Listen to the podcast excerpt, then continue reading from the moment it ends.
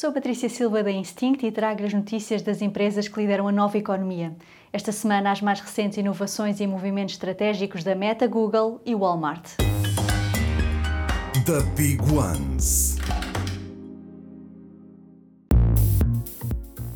A Meta apresentou uns novos óculos de realidade mista focados no trabalho colaborativo e na criatividade. Os Quest Pro, quando comparados com os óculos Quest 2, melhoram especialmente na comunicação não verbal, permitindo aos avatares reproduzir com rigor as expressões faciais do utilizador. Projetando no mundo real elementos virtuais com os quais se pode interagir, com estes óculos é possível visualizar vários ecrãs que substituem os monitores e também trabalhar de forma colaborativa. Por exemplo, criar em tempo real modelos 3D de produtos com colegas que estão noutras localidades. Uma das grandes novidades também anunciadas foi a parceria da Meta com a Microsoft para a integração do Microsoft 365 e dos videojogos da Xbox Cloud Gaming nos óculos da Meta.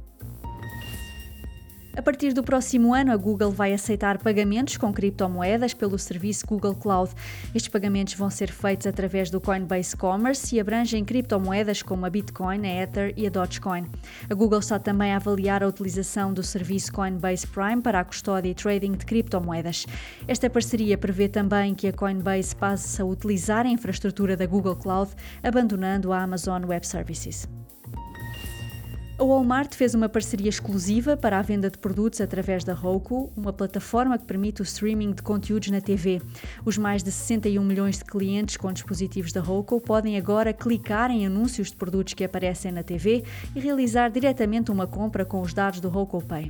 Com esta fusão entre entretenimento e e-commerce, a Walmart reforça a aposta em formas inovadoras de potenciar as vendas. Super Toast by Instinct.